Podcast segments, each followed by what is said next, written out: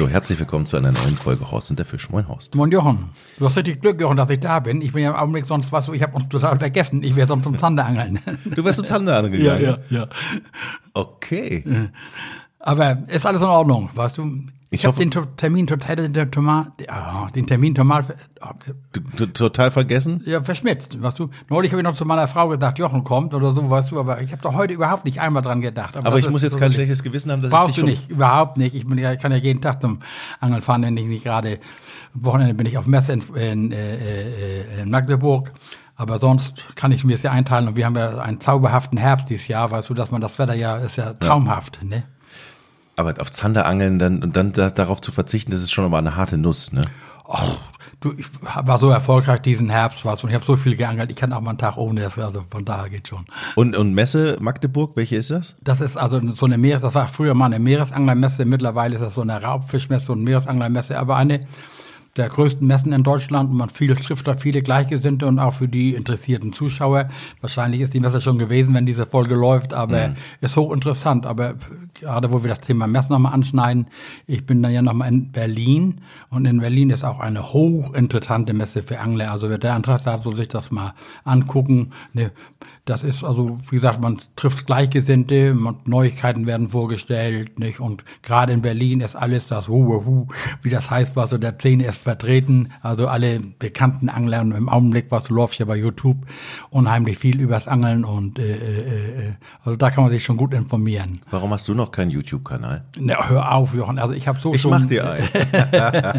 Nein, also ich habe schon so viel, also das, also das langt für mich Ja. und äh, äh, du, das soll auch immer interessant bleiben und ich finde, man verbrennt dann auch irgendwo und im Augenblick, was ist das auch eine Schwemme?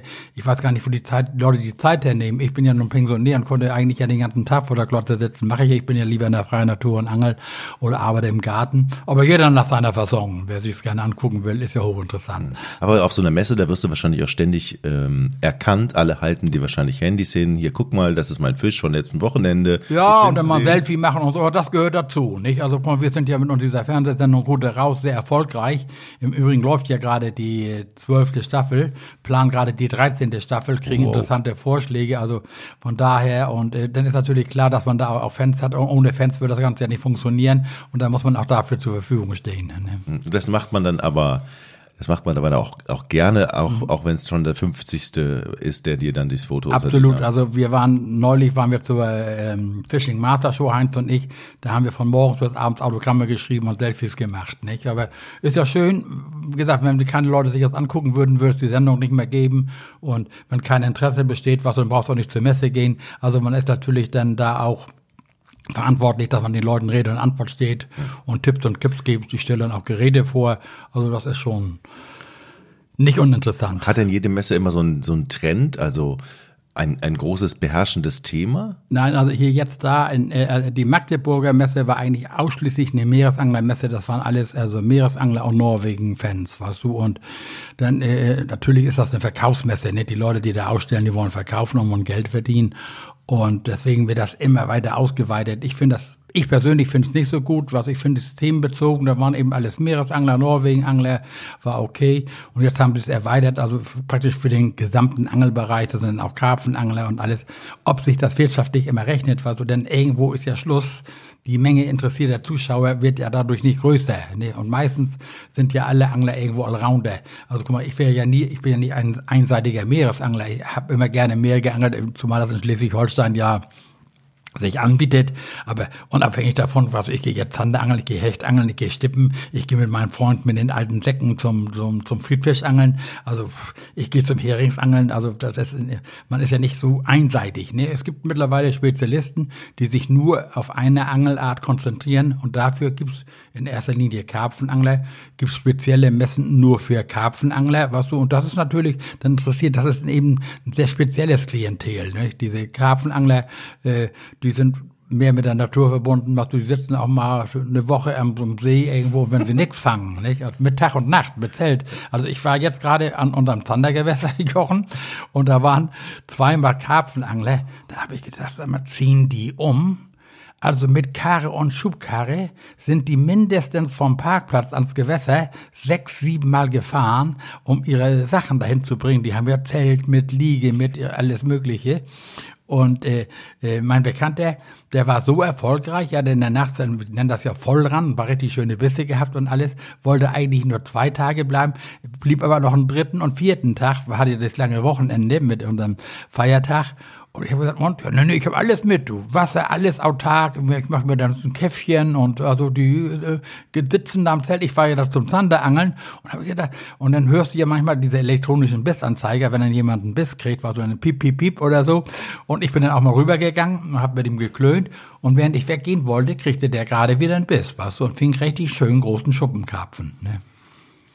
Aber da ist, ich, also ich, ich bin jetzt mal ganz gemein, da geht man ja nicht zum Angeln raus, dann geht man, da, da flieht man vor zu Hause, trifft sich mit seinen Kumpels, die man sonst nicht sieht.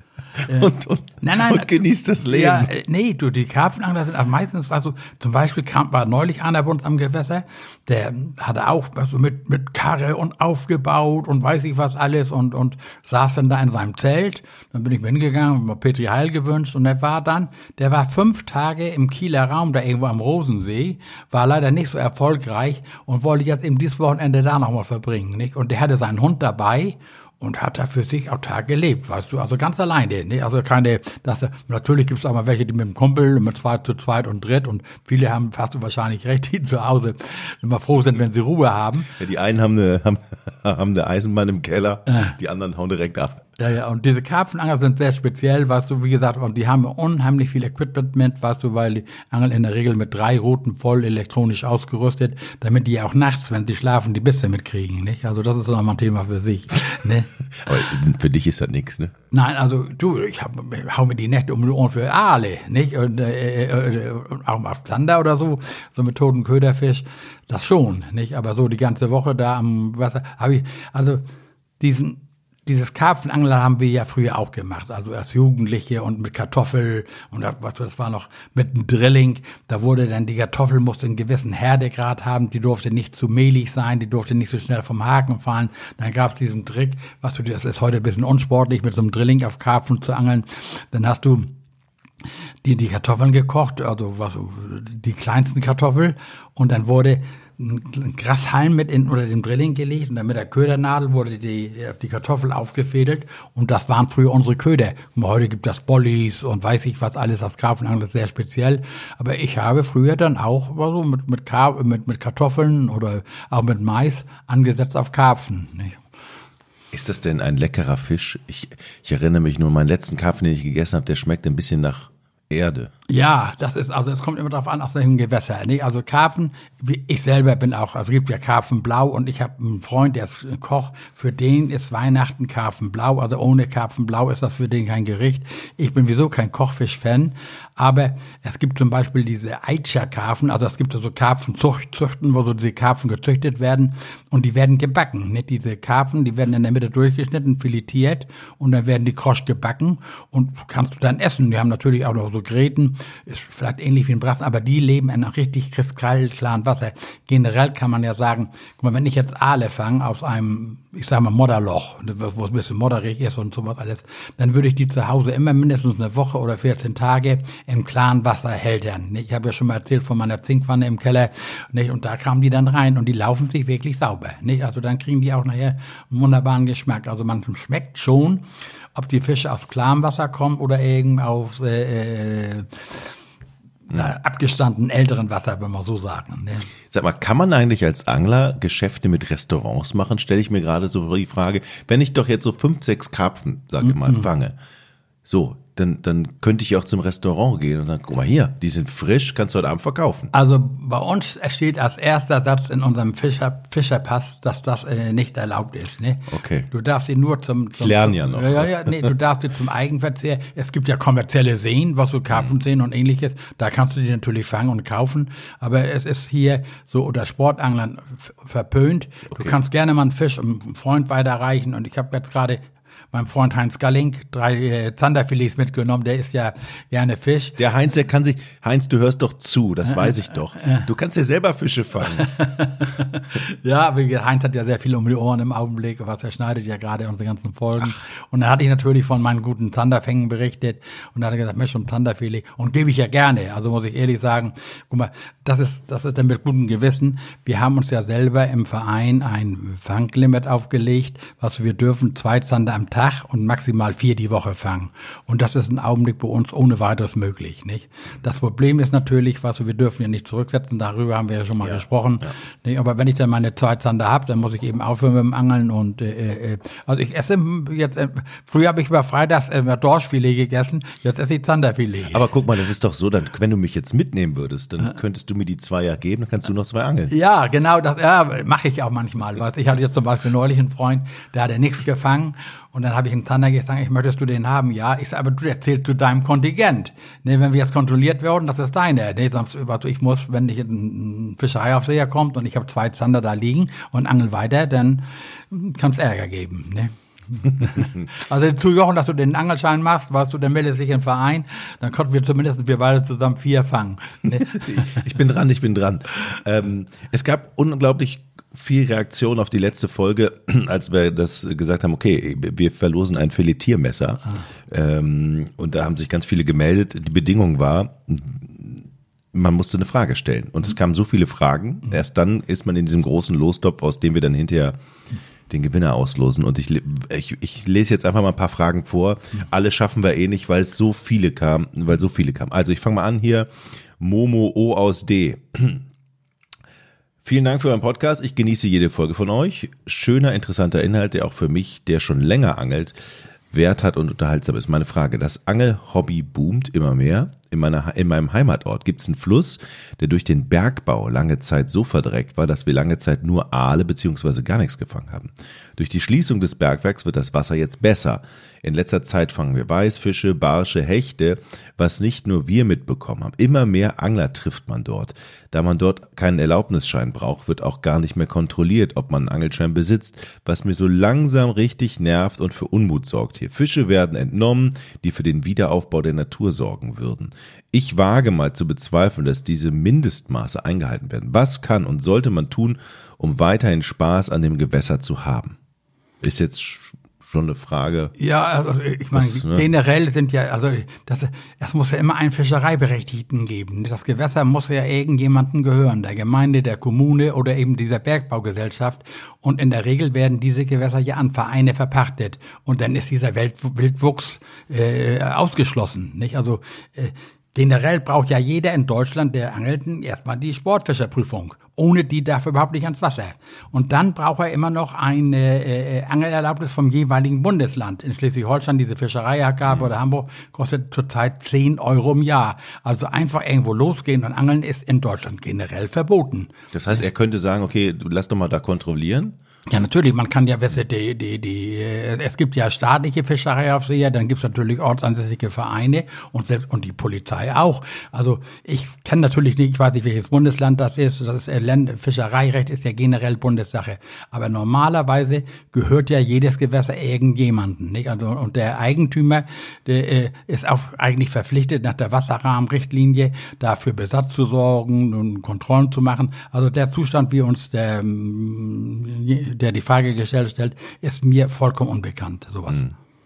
Dann nächste Frage, Tobias. Erstmal vielen Dank für 38 Folgen Horst und der Fisch. Jede Folge für mich und meine Frauen fest. Wir sind seit letztem Jahr zum Angeln gekommen. Tochter übrigens auch und seitdem begeisterte Raubfischangler.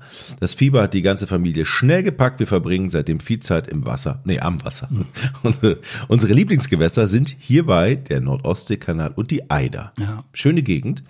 Meine bisher besten Fänge waren 68er Zander und 40er Barsch, meine Frau, aber 92er Hecht. Unser größtes Angelhighlight äh, waren eben diese beiden Fische. Das Angelfieber hat uns komplett erwischt und ähm, wenn möglich, gehören ein bis zwei Angeltage in der Woche mittlerweile bei uns dazu. Jetzt kommt die Frage auch. Ich komme aus Dietmarschen, habe bisher mit meiner Angelausrüstung nur an Flüssen und Kanälen in der Umgebung meine Zeit verbracht. Die Nordsee ist 15 Minuten entfernt. Ich würde gerne einmal das Angeln dort ausprobieren. Nun bin ich mir aber unsicher, ob das eine gute Idee ist mit meinen Routen, Rollenkombi oder ob ich sie im schlimmsten Fall durch das Salzwasser kaputt mache. Meine Kombi besteht aus einer 2,40 Meter Route, und mit einem Wurfgewicht von 10 bis 40 Gramm und einer 3000er Rolle mit geflochtenen Schnur. Das ist natürlich für die Nordsee, also es ist generell so, die Nordsee ist ja ein Tidegewässer, man erlebt ja im Anglerparadies Eider, Nordostseekanal ist ja schon mal super. Und wenn er gerne in der Nordsee angeln will, kann er natürlich auch mit dem Gerät da angeln. Ähm, wir haben ja Ebbe und Flut und äh, am besten ist eigentlich immer die Phase, wenn wir auflaufendes Wasser haben. Und äh, aber generell nimmt man da schon ein robusteres Gerät, nicht? Also da ist äh, jetzt ist ja die Herbstsaison, da nimmt man eigentlich schon ein paar Brandungsrouten, die etwas länger stehen, die etwas höher sind, um da weiter mit werfen zu können. Generell ist es aber so, das Salz ist der Feind aller Angelgeräte. Nicht? Und ich muss nach jedem Einsatz in Salzwasser, selbst mein relativ hochwertiges Gerät, spüle ich ab und pflege das. Also ich habe Leute, die da im Salzwasser gefischt haben, packen das weg und holen die nach einem halben Jahr wieder raus, weil die wieder zum Angeln wollen, können sie es vergessen. Also äußerst vorsichtig sein, äh, aufpassen, dass man nicht unmittelbar mit dem Salzwasser in Berührung kommt und äh, dann äh, einfach mal versuchen, jetzt ist ja natürlich Herbst, da kann man immer noch mal einen Plattfisch angeln, die kann man auch mit dem Gerät angeln, je nachdem, wenn er jetzt auflandigen Wind hat, muss er ein bisschen aufpassen, dass ihm da eben kein Wasser so über die Rollen und über die Routen läuft und auf alle Fälle nach dem Angeln mit Süßwasser abwaschen, und nicht ins Wasser tauchen. Ich kann Leute, die tauchen, die dann in die Regentonne stellen, die da rein, unter fließendem Wasser abwaschen und trocken und dunkel weglegen. Ist ja wie beim Tauchen. Ich bin ja Taucher. Auch alles Material, was ja. im Salzwasser war, wird dann immer in so eine große Tonne gelegt. Ja, ja, ja. Sonst also geht alles absolut. kaputt. Ja, geht alles kaputt. Volker möchte eine Frage loswerden. Horst, welchen Tipp hast du für Kurzansitze oder kurze Spin-Sessions? Welche Tageszeit ist am besten? Welche Angelart beim Ansitz? Friedfisch? Was sind deine Erfahrungen, die du weitergeben kannst, wenn man mal nur ein bis drei Stunden los kann? Das richtet sich aber nach dem Gewässer. Also zum Beispiel, wenn ich fahre jetzt für drei Stunden zum Zanderangeln, dann würde ich entweder die frühen Morgenstunden oder die späten Abendstunden nehmen. Also diese Dämmerungsphase, ich sage mal die blaue Stunde, die ist generell äh, sehr lukrativ. Nicht? Also, da, also wenn die Fische da, es ist ja diese Phase, wo die Natur zur Ruhe kommt und du siehst dann auch Fische steigen und Futterfische, die verraten sich, wenn Barsche rauben. Also das ist generell das Beste. Und sonst, wenn man nur drei Stunden Zeit hat, Friedfischangeln kann man immer, bisschen äh, Angelfutter mitnehmen, ein paar Maden, ein paar Würmer mit, klappt in der Regel immer. Also dann äh, äh, würde ich mich dann aufs Friedfischangeln konzentrieren. Frage von Burkhard und Luca, seinem Sohn. Mein Sohn Luca ist 13. Wir sind und ich sind leidenschaftliche Angler, Fans und Podcast-Hörer von dir. Wir beabsichtigen, äh, kommenden, im kommenden Sommer nach Dänemark zu fahren, zwischen Skagen und Hirtshals. Hirt? Hirtshals? Hirtshals, ja. Hirtshals, okay. Mhm. Welchen Tipp hättest du für uns, um eventuell ein Steinboot zu überlisten? Welche Tackle würdest du empfehlen? Also da habt ihr reelle gute Aussichten. Ich habe jetzt gerade äh, in diesem Jahr ein Steinboot auf der Insel Sylt vor Westerland gefangen. Also da genügt eine normale Spinnroute in der Länge von 2,40 Meter bis 3 Meter und äh, äh, eine Rolle mit geflochtener Schnur, vielleicht ein bisschen monophiles Vorfach vor und dann einen Mehrforellenblinker oder ähnliches ohne Drilling und da wird ein Stück Angelschnur dran gebunden mit einem relativ stabilen Haken und da einfach ein Fischfetzen drauf befestigen. Und dieses aber immer parallel zum Ufer werfen. Immer da, was wo die Brandung sich bricht, da hinwerfen und, äh, und dann langsam reindrehen. Das ist das Geheimnis des Steinbuttangelns. Und gerade oben in dem Bereich in Dänemark wird er da viele Leute am Strand treffen also immer am Ufer, äh, am, Ufer, am, am Ufer stehen, parallel zu werfen, nicht generell raus, nur auf die zweite Sandbank mhm. und dann langsam einzuppeln. Wichtig ist, also ich hatte als Köder einen Hornhechtfetzen. Man kann aber Heringsfetzen nehmen und, oder überhaupt einen Fischfetzen, schön stabilen Haken. Und dann gibt es ein Hilfsmittel, ein sogenanntes Bait-Katen. Das ist praktisch elastisches Gummi oder auch Nähgummi. Damit kann man den Köder befestigen, dann fliegt er auch nicht gleich weg. Aber es bringt bestimmt Spaß. Also ich wünsche Petri Heil. Petri Heil dann für euch. Nächste Frage kommt von Christian. Mich würde mal interessieren, was Horst von der reinen Big Bait Angelei hält. Dazu zählt das Angeln mit Baitcast und schwerem Gerät und wie erfolgreich beziehungsweise ob es überhaupt erfolgreich ist und sein kann. Nein, dies, also dieses Big Bait, also das sind ja jetzt mittlerweile Stationierrollen, nicht mehr, mit denen man eben diese großen Köder wirft. Und die haben natürlich den Vorteil, dass ich äh, da die Last immer direkt drauf geht. Das sind ja Multirollen, die haben ja nie diesen Knick in der Schnur, sondern die gehen direkt von der Rolle und wenn ich jetzt mit richtig großen Ködern auf gezielt auf große Fische angel und da gehören ja diese ganzen ähm, Jerks dazu. Das sind relativ große Gummi, äh, Holzfische oder äh, Kunstköder aus Kunststoff, die ein relativ hohes Eigengewicht haben. Und da brauche ich schon eine stabile Hute und eine stabile Rolle. Und das geht mit diesen Jerk-Huten und mit den äh, äh, ähm, Rollen dementsprechend. Philipp, lieber Horst, ich würde gern mal eine Schleie fangen weiß aber nicht, mit, in welchen Gewässern rund um meinen Wohnort diese vorkommen. Auf welche Merkmale des Gewässers muss ich achten, um ein gutes Schleiengewässer zu erkennen? Also Schleien sind natürlich, äh, äh, leben meistens in stehenden Gewässern, in stehenden Gewässern, die sehr stark verkrautet sind. Also so, wo unheimlich viel Seerosen sind und sehr viel Bewuchs ist. Äh, da hat man die reelle Chance, eine Schleier zu fangen. Manche Leute mähen sich sogar oder machen mit einer Hake sich ein Loch raus. Und dann ist das eine, man muss sich da sehr ruhig verhalten und braucht sehr relativ feines Gerät. Und man kann dann auch so ein bisschen vorfordern. Das ist natürlich eine Gefahr, wenn da zu viele Friedfische sind, dass die dann immer gleich am Vorderplatz sind. Aber sonst, also ein guter Schleienköder ist eben Mais oder so ein herkömmlicher Mistwurm, so ein richtig schöner äh, Gelbschwanz. Das ist ein, ein Tubköder. Und wie gesagt, wenn, wenn man so verkrautete Gewässer haben, besteht die Chance, eine Schleier zu fangen, ist da relativ groß. Letzte Frage für diese Folge von Tobi. Ich bin neu im Angelsport und wüsste gerne, wie man die richtigen Spots zum Barschangeln findet. Bisher habe ich nämlich noch nicht so wirklich Glück gehabt. Ja, Barsch ist natürlich auch ein Fisch mit Kopf und Schwanz und schwimmt immer hin und her oder weiß ich was alles. Generell suchen die Barsche, also wenn ich jetzt das, äh, das Gewässer noch nicht kenne, dann würde ich immer gucken, wo Unterstände sind. Brücken, Stege, wo Boote liegen. Ne, da halten sich dann auch immer äh, Barsche auf und äh, der Barsch äh, äh, zeigt sich ja auch oft, indem er raubt. Ne, wenn jetzt gerade die Futterfische im ufernahen Bereich sind, dann siehst du die kleinen Futterfische rausspritzen. Das sind in der Regel Barsche, die dahinter sind. Und auf größeren Gewässern ist es so, dass die Barsche immer an irgendwelchen Bergen, also an Untiefen stehen, sogenannten Barschbergen.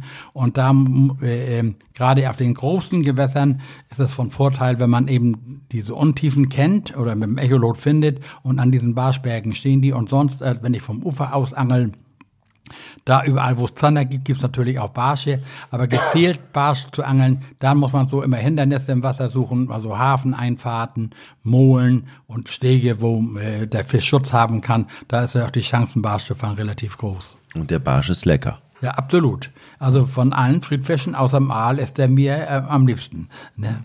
Dann Petri Heil von unserer Seite. Gerne. Hoss, vielen Dank für die Folge. Ja, gerne. Bis zum nächsten Mal. Jo, bis dann, Jochen.